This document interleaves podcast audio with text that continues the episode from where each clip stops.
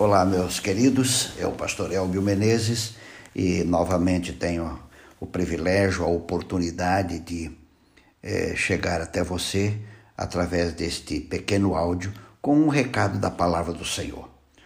Lendo a Bíblia nestes últimos dias, me deparei com um verso que está no livro de Números, o capítulo 17, o verso 8, que diz assim: No dia seguinte, Moisés entrou na tenda e viu que a vara de Arão, que representava a tribo de Levi, tinha brotado, produzido botões e flores, além de amêndoas maduras.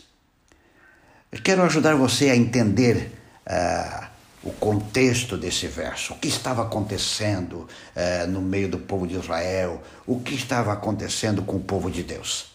Havia um motim. É interessante que o, o povo de Deus estava ali é, sofrendo agora com um motim, liderado por três jovens, três homens adultos jovens, Coré, Datã e Abirão. Coré era um levita que se uniu aos dois da tribo de Ruben, ou, e foram até Moisés e disseram que eles não aceitavam que só Moisés e Arão fossem os líderes espirituais. Mas a pergunta é: estes três queriam servir mais ou queriam poder? Deus é consultado sobre o que estava acontecendo e a solução dada por Deus foi bem simples. A história depois você pode ler para pegar mais detalhes. Cada líder deveria trazer uma vara e todas elas seriam colocadas diante do Senhor no templo. E a que brotasse de um dia para o outro esta ou este era o escolhido pelo Senhor para estar na liderança espiritual. Pela manhã, todos os rebelados estavam na porta do templo e Moisés apresenta a vara de cada um. A vara de Arão tinha brotado e estava cheia de frutos. Eu quero retirar dessa história apenas uma lição. A vara de Arão estava cheia de flores e frutos esta frase que eu quero levar você a pensar. Afinal, qual é o propósito da vida aqui nesta terra? Por que vivemos? Por que estamos aqui? Por que mais esse dia Deus está permitindo que a gente viva? Só para uma coisa: produzir frutos e muitos frutos. Para ilustrar essa ideia de produzir frutos e muitos frutos, eu quero contar a história de um pastor, eh, não era adventista, era um pastor anglicano, John Wesley. John Wesley, ele nos últimos 50 anos eh, de sua vida, ele pregou, diz a história, a biografia dele, ele pregou em média três sermões por dia, a maior parte ao ar livre. Houve uma vez que ele pregou para 14 mil pessoas.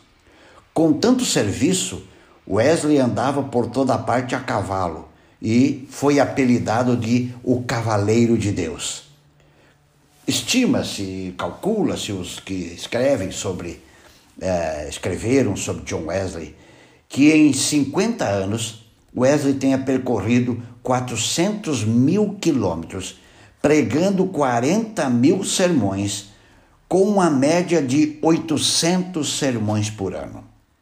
Amigo, não viemos à existência para sermos ramos secos.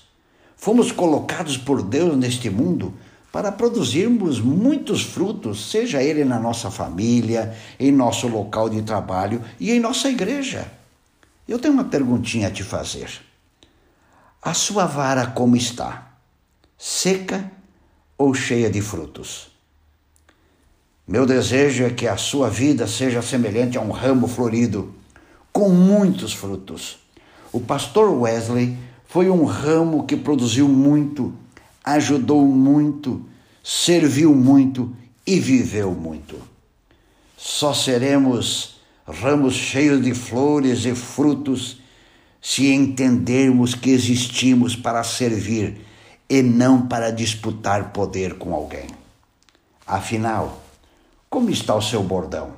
Seco, sem vida, sem iniciativa, sem reações, sem graça ou florido, perfumado e cheio de frutos.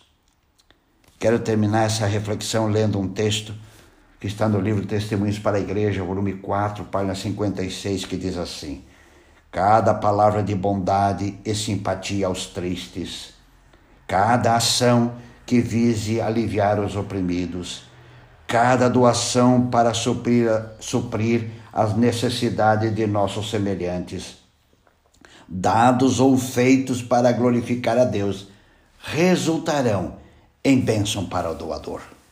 O sonho de Deus, meu querido amigo, que você e eu sejamos ramos produtivos, ramos floridos, ramos com muito, muitos frutos. Mas o sonho de Satanás é que sejamos ramos secos, voltados para nós mesmos, egoístas, preocupados só consigo mesmo, com o seu conforto, com o seu bem-estar.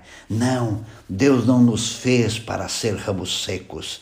Deus te fez, Deus me fez para sermos ramos que produzam. O ramo de Arão produziu muito amêndoas, flores, era um ramo bonito de se ver. Portanto, meu amigo, meu querido, viva hoje para servir e colorir a vida de quem estiver perto de você. Pense nisso e um grande abraço.